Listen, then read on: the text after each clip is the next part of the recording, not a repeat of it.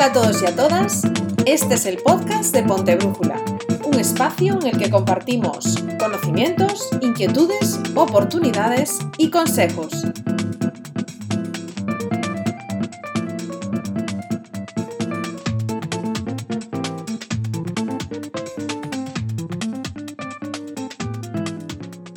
Hola, hola.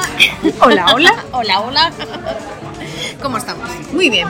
Muy bien. Sí, sí, sí. Aparte estamos en un sitio aquí maravilloso. Sí, en el Cañaveral, aquí en Vigo, que hemos tenido que venir a Vigo hoy por la tarde, con lo cual aprovechamos y hacemos este podcast estupendo de Ponte Brújula, aquí tomándonos nuestro refrigerio Efectivamente. y muy a gustito, muy a gustito. Estupendamente. Aparte que eso, está un sitio magnífico, es un sitio precioso.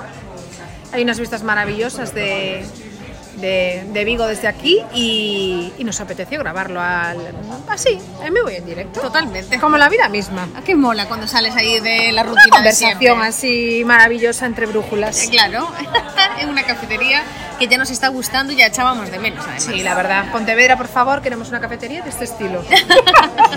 Con techos muy altos. Con techos altos y llenos de flores. Sí, por favor, maravilloso. Muy bien, hoy me toca a ti sacarte los colores con esta pequeña charla que tenemos en nuestro podcast. Sí, señora. Por fin me toca a mí por el otro lado. Ahora es cuando cojo yo preguntas totalmente extrañas. Y me dejes así. Y te dejo así. Vale, antes, de- antes de nada vamos a presentarte porque las voces eh, nos pueden sonar, pero las personitas no. Yo soy Marien, Marien Figueira. ¿Y tú quién eres? Bueno, yo soy Inés, Inés Fernández.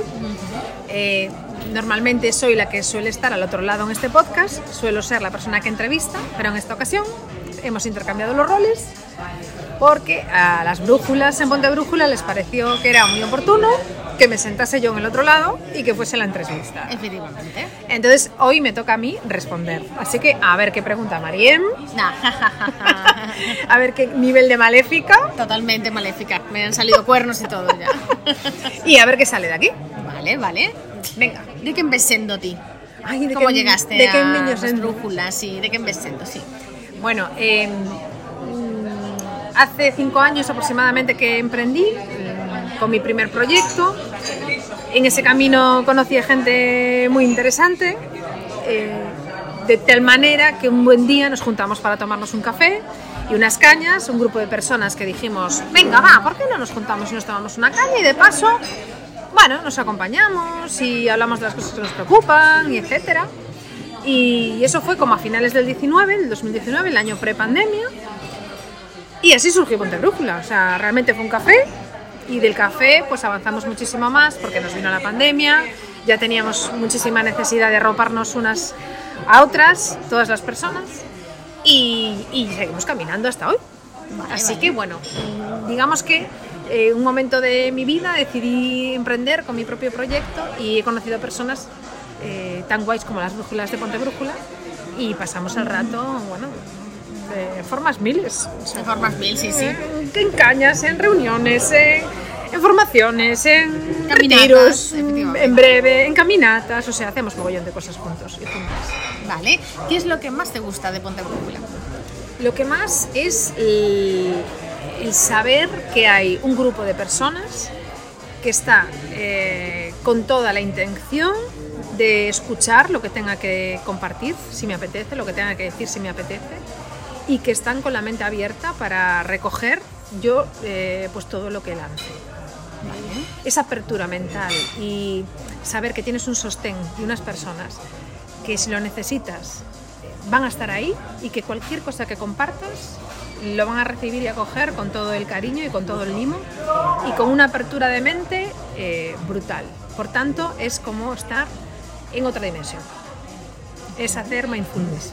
O sea, estar en Ponte Brújula para mí es como cuando eh, hago las entrevistas de los podcasts, que es un rato que dices, eh, estoy en el aquí y en el ahora, porque hay una persona hablando contigo que te está transmitiendo un mogollón de cosas y estás súper atento a, a su cara, cómo lo cuenta, a todos los detalles. Eso es mindfulness puro. Y Ponte Brújula, con sus reuniones y las quedadas, las cosas que hacemos, eh, viene siendo igual.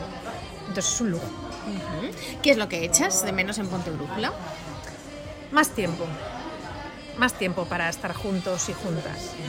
Siempre se nos quedan cortas las reuniones porque hay reuniones pues que pues que sí, de que te pones a hablar y te pones a, a debatir sobre cosas y eh, a lo mejor algunos sentimos o algunas que no compartimos todo lo que nos gustaría, que Dios, ya es la hora, vámonos corriendo. Sí que echamos de menos más tiempo, aunque es cierto que el tiempo de dedicación para Ponte Brújula eh, pues a todos nos cuesta, digamos, no es un esfuerzo que hacemos a mayores, esto lo hacemos fuera de nuestros trabajos, es de una forma completamente altruista, lo que único queremos es construir y bueno, lo tienes que conjugar con otras muchas cosas, ¿no? otras facetas de, de la vida. En este caso aquí las brújulas somos muy variadas y muy variopintas. Aquí cada uno tiene sus aficiones, eh, sus trabajos, sus empresas y bueno, eh, a veces no es fácil. Nos gustaría estar más, pero no es fácil de O coordinar vivimos todo. todos juntos, Sí, o, o si sea, no sería... eso sería otra cosa ¿Eso ya. sería esta otra cosa? eso sería otro estilo, pero Y no sé si sería Ponte Brújula Madre tan libre mía. aún. madre mía, no sé. Habrá que ver a dónde llegamos. Vale, y ahora mismo entonces ¿en qué estás metida? ¿Qué estás argallando? Ay, madre mía, que estoy argallando. Bueno, ahora argallo dejando huella. Estrategia de comunicación. Si no lo conocéis, por favor, entrad en las redes sociales, en la web, vernos. Porque estamos ahí, eh, Marien y yo, en un proyecto muy bonito que arrancó además eh, de la necesidad pura y dura que nos transmitían pues empresas en las que trabajamos, con las que trabajamos en proyectos, eh, justo el año de pandemia, eh, fue un año muy complicado. Bueno, ahí ayudamos a muchas empresas de diversas maneras, con, con distintos proyectos que promovió aquí nuestra querida Serpa Empresarial. Y fue un año muy intenso, mm, al final muy agradecido por todas las cosas que, que vivimos, porque al final hubo mucha solidaridad y mucha intención de ayudar, eso sobre todo pero sí que fue agotador y de, de ahí recogimos las necesidades que tenían todas ellas de comunicarse, de, de una manera o de otra. ¿no?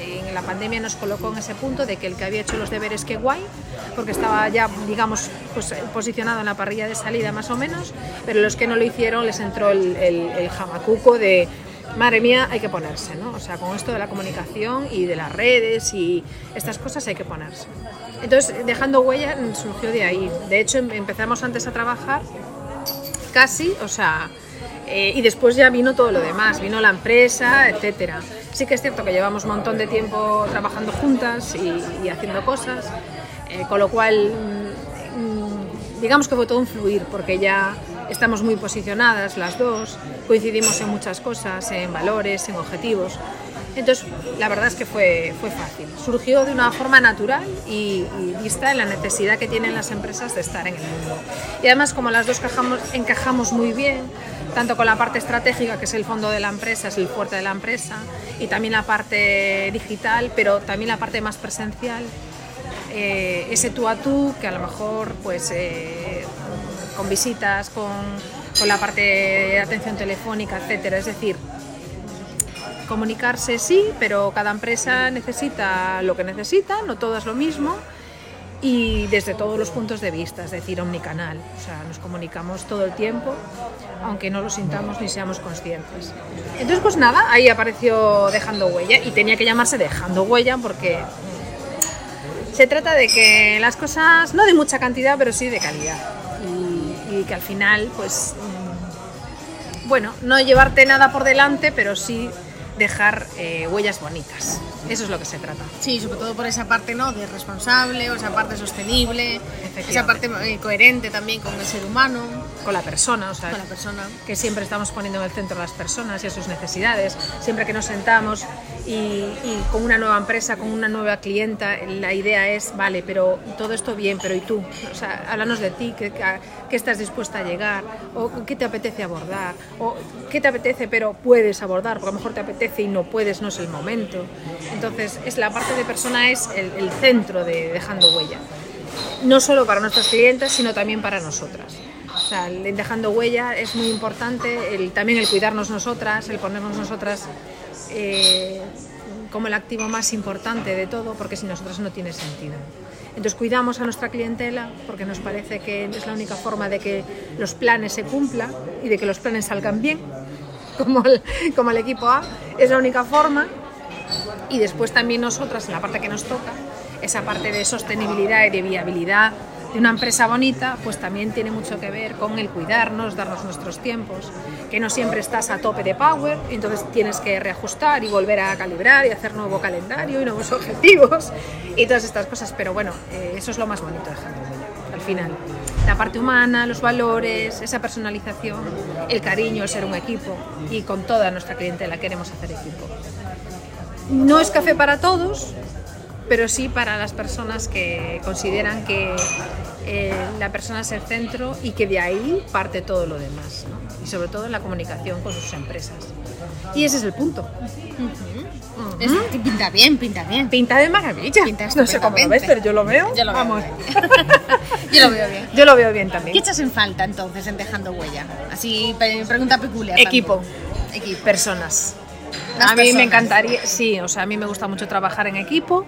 De hecho, pues ahora tenemos a, una persona integrada en el equipo en prácticas y lo que echamos, echo de menos y echamos eh, es equipo. O sea, más personas para hacer más cosas, para llegar eh, más y mejor, de personas pues con distinta expertise, con distintas pasiones y que todo esté conectado como un, como un buen puzzle, ¿no? que, que todo tenga sentido. Entonces, más personas. Creo que eso es lo que le falta dejando huella. Crecer. Muy bien, muy bien. Y haces más que cosas que trabajar, entiendo. Mayormente. mayormente, mayormente sabemos que dejas huella, pero a mayores haces alguna cosita más en tu día a día.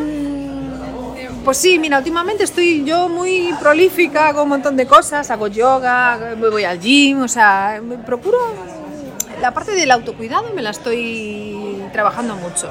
Eh, las, nos- las dos nos trabajamos mucho esa parte, o sea, la parte de, bueno, de estar bien, de hacer ejercicio, bueno, también de darnos nuestros momentos de, bueno, de, no sé cómo decirlo, de fluir con tranquilidad. No estás, pues a lo mejor un par de horas con calma o una mañana con calma, porque es cierto que después el día a día es, eh, es a veces es una vorágine. Y aunque pues tienes una agenda y te marcas y dices y tal, bueno, hay que improvisar a veces y, nos queda a lo mejor poco tiempo para otras cosas, pero sí, o sea, buscamos espacios para eso.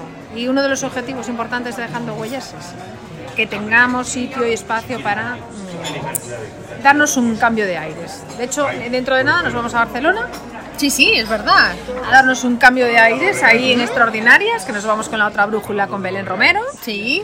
Y nos vamos eh, las tres a pasar allí cuatro días cargando pila, conociendo empresarias eh, de 40 palos distintos, conociendo personas que están viviendo experiencias completamente diferentes, eh, desubicarnos, cambiar el contexto que nos hace mogollón de falta, para venir cargadas de, de otra manera, venir con otro aire.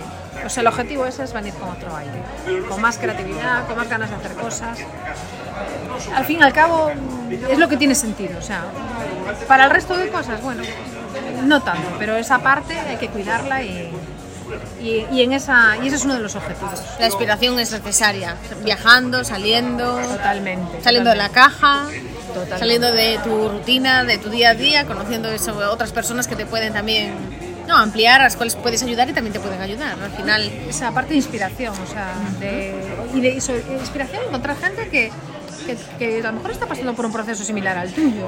Y ahora, por ejemplo, estoy en un proceso, pues digamos que peculiar en mi vida, siento que soy una oruga y que pronto seré mariposa otra vez, y creo que tendemos a pensar y a ver solo hacia nuestro ombligo, y, y siempre con esa mirada, ¿no? Y hay que salir para darse cuenta de que muchas otras personas han pasado por cosas antes, mucho peores que tú, y han salido eh, ya más que reforzadas, mucho más que eso.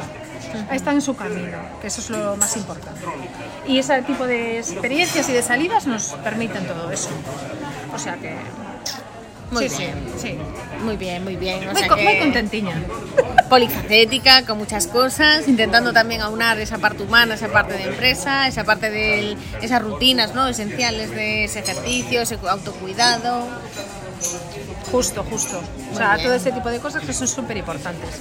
Y que después como mamá trabajadora. Es lo que te- también te iba a preguntar, ¿qué tal esa parte? Justo ahora, eh, pues bueno, tengo un hijo que ya tiene 12 años, que va a cumplir 12 años, con lo cual pues ya es mm, pues muy solvente para millones de cosas, y- pero otros millones sigue necesitando que esté mamá y papá con él, con lo cual sí que hay que hacer un poco ese Tetris para, para conciliar una cosa con la otra. Eh, en ese sentido tenemos que cambiar muchísimas cosas, muchísimos patrones.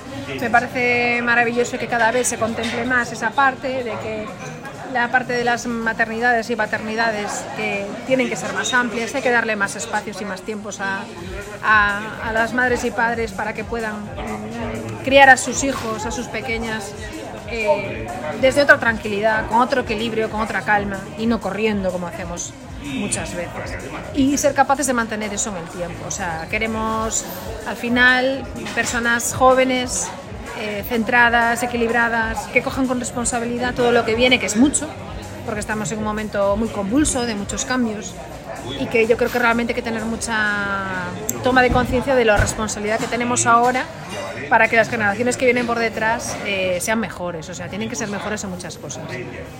Y yo creo que ahí es donde tenemos que ser más reivindicativas y poner más de reflejo, más de relieve esa necesidad de que hay que mejorar necesariamente para vivir mejor y siempre en consonancia, en equilibrio con, el- con nuestro planeta, con el mundo que nos rodea. O sea, cómo vamos a, qué aportación vamos a hacer cada una de nosotras para que eso se cumpla. Yo creo que eso es una asignatura que no es 2030, ni, ni 20, fue 2020, 2030, van, nos van llegando los 2040 y yo creo que eh, tiene que ser del día a día y que eso ti- tiene que ir por ahí, desde nuestra capacidad de acción, que es, es, es muy pequeña, pero es muy importante y es lo que genera los cambios al final. Entonces, mm, bueno, la conciliación no es fácil, pero hay que ponerlo encima de la mesa y hay que reivindicar y decir, pues sí queremos y la necesitamos, porque queremos un mundo mejor y no se puede entender de otra forma. Buenos valores también, ¿no? Es decir, esa parte de vamos a seguir viviendo, aún así en esencia, y nuestros hijos, ¿no? También permanecerán, con lo cual cuidemos entre todos la hora ya, desde... Efectivamente, bueno, mañana digo- ya soy. digo hijos, hijas, da igual. Sí, no, sí. no hay que tener hijos, hijas para justo enfocarse, yo creo que en eso. O sea, es dejar las personas que nos vienen por detrás, pues un mundo con otros planteamientos, ¿no? que sean, bueno, que tengan más en cuenta a las personas eh, y menos, eh, bueno, otras variables, ¿no? que siempre parece que están primando y que son súper despiadadas al final. y no se paran en nada, pues no, eh, tenemos que volver más a eso. Muy bien, muy bien. Vale, pues ahora empezamos las preguntas. Porque claro, Ay, qué buena. Si la vierais, o sea, tiene aquí unas tarjetas tengo aquí unas maravillosas tarjetas estupendas. del corte, o sea, del 1 2 3. del 1, 2, 3 total. Tenemos ahí unas cuantas preguntas, sobre todo para hacerle bueno, esta charla chispeante y diferente. Las he seleccionado como cuidadosamente. No me digas. Cuidadosamente. Venga, va, lanza. La primera. Si pudieras teletransportarte durante un día a otra época, ¿a cuál sería? ¿A qué época sería? Eh, me, me iría a la Grecia de Micenas. Al, al... Claro, como buena historiadora del arte, también aquí. Sí, es verdad. La muchacha. Ay, la muchacha, eh, la que es la más rarita, la muchacha, ¿qué, qué cosas tiene? Bueno, pues sí que me iría a la época micénica eh, de los griegos, porque bueno, tuve una profesora en la facultad que me lo contó con tanta intensidad, con tanto entusiasmo. Eh, nos implicaba tanto en, lo que nos estaba contando. Mm, De hecho, tuve una. Bueno, visitamos con ella el Museo del Prado, eh, alguna cosita. Bueno, fue muy interesante. De estas profesoras que, mira, fíjate, mm, hace poco estábamos pensando Sí. en profesores que nos marcan. Pues Y mira, nos surgió, fíjate. pues mira, Fátima fue una persona que me, que me, que me motivó muchísimo, me entusiasmó muchísimo y me quedé pillada con, con esa época y prácticamente no hay ningún resto, o sea, súper romántico. Está todo en la imaginación, o sea, es brutal. O sea, co- como casi no hay nada, o sea, es mágica esa época. Entonces me volvería ahí para decir, hola, ¿qué tal? ¿Cómo estáis? A Yo ver, vengo aquí de ¿y de qué reportera. va? ¿De qué va esto? Claro, como ahora estamos, como ahora estamos, estarías allí, en plan de, vale, y ahora cuéntame. aquí y con el podcast Y para con el podcast, contároslo. Claro, claro. Vale, muy bien, muy bien. Ya sabemos a qué época irías. Siguiente pregunta, Venga. entonces. Madre mía. Si pudieras enviar un mensaje a todos los seres, a todos los seres humanos por WhatsApp, ¿cuál sería? Confía, todo va a ir bien. Buena frase también. Nos falta confianza, hay que confiar. Efectivamente. Entonces, confío porque todo va a ir bien. Oye, y le sentaría muy bien a las personas muchas veces, en plan de, ¿eh? Es un buen mantra. Es un buen mantra. Es un buen mantra. Es decir, confío porque va a ir bien. Sí. Muy bien, muy bien. Siguiente pregunta. Madre mía. Tan, tan, tan.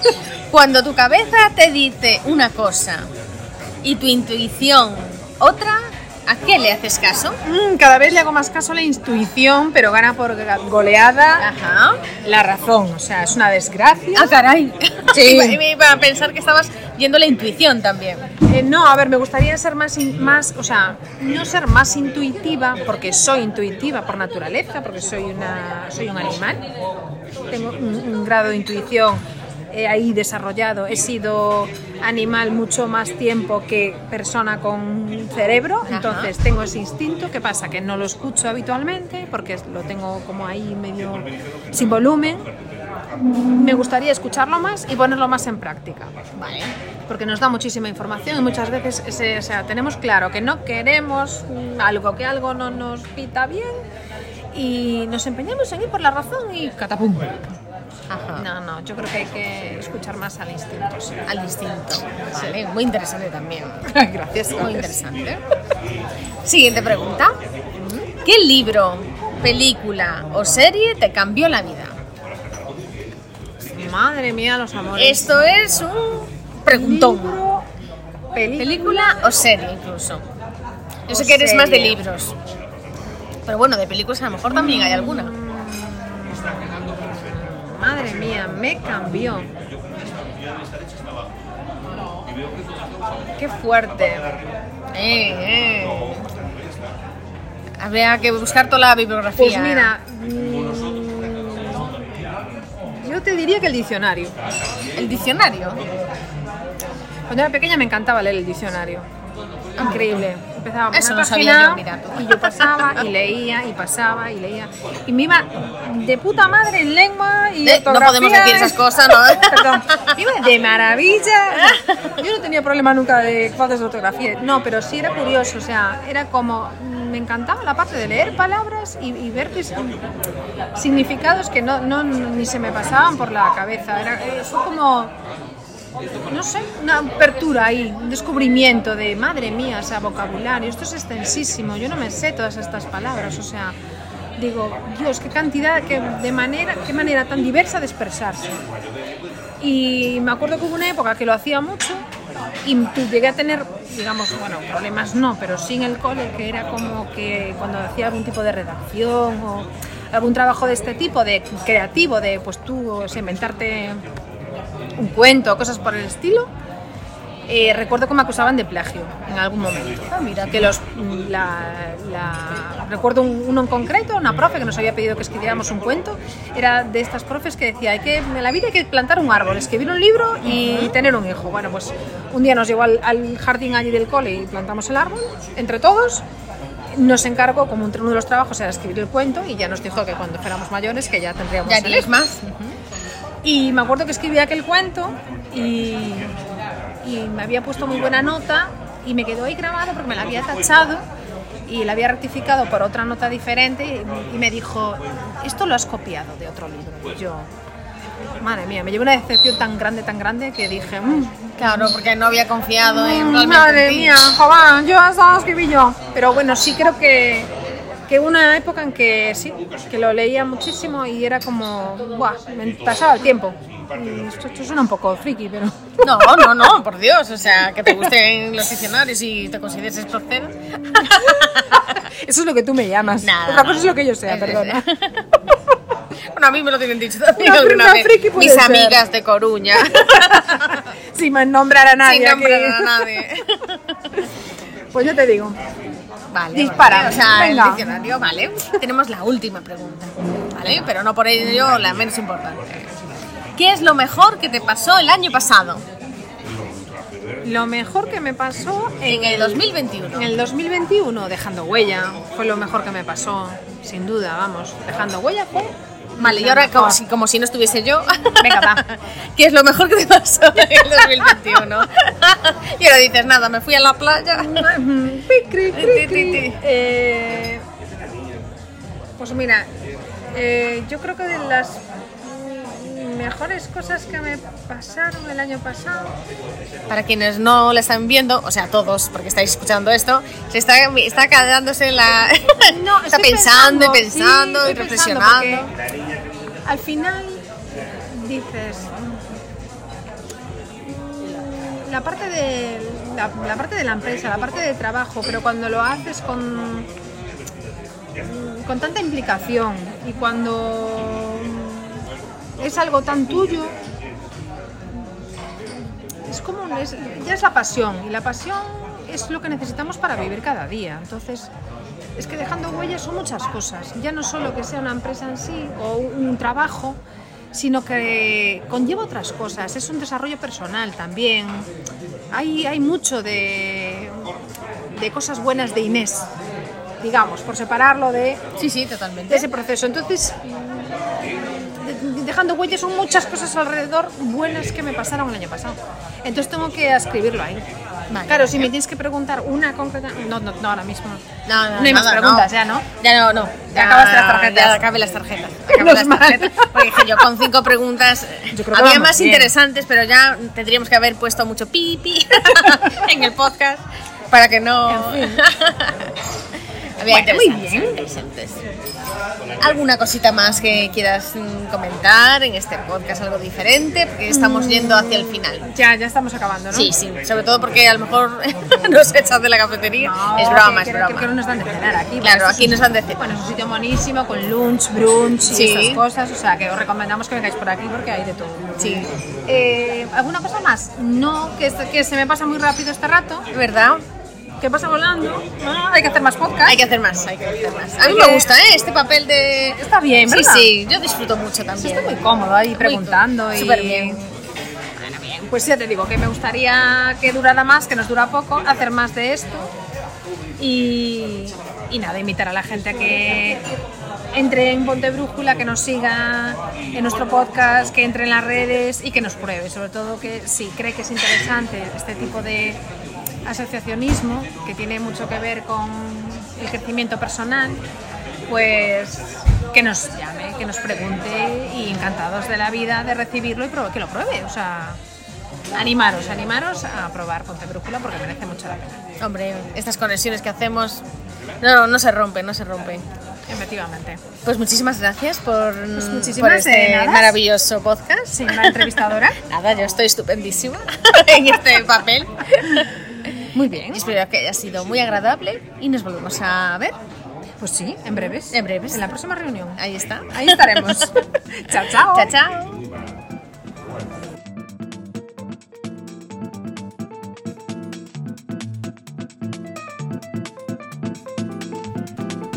Muchas gracias por acompañarnos en este episodio del podcast de Ponte Brújula. Sabéis que podéis seguirnos, localizarnos a través de las redes sociales o a través de nuestra página web www.pontebrújula.com.